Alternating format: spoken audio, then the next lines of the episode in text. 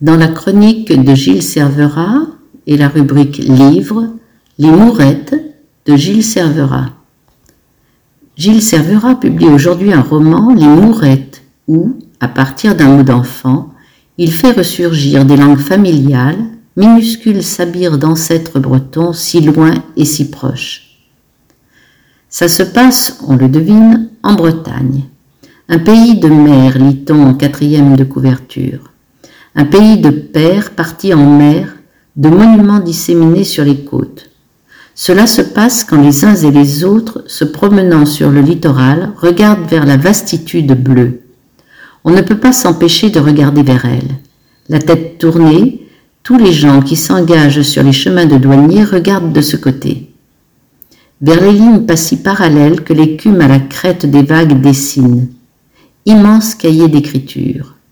Ces alignements blancs strient l'immense demi-sphère du monde que tous regardent. Le monde se divise en deux. Ou plus bas au port, là que cela se passe, le long de quais égrenés d'entrepôts, lacérés de rails. Aussitôt des tas de ferrailles, d'ossements, de poissons, des eaux de sèche survolées d'oiseaux. Leurs yeux pétillent, ronds, étonnés. Leurs becs affamés claquent. Posés au fait des toits de tôle, comme les cubes sur la vague, le pointillé blanc des oiseaux.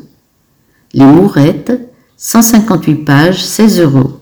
En commande auprès de l'éditeur, Un ange passe, chez P. Gaucher, 18 rue Jim Sévelec, 35 740 passé.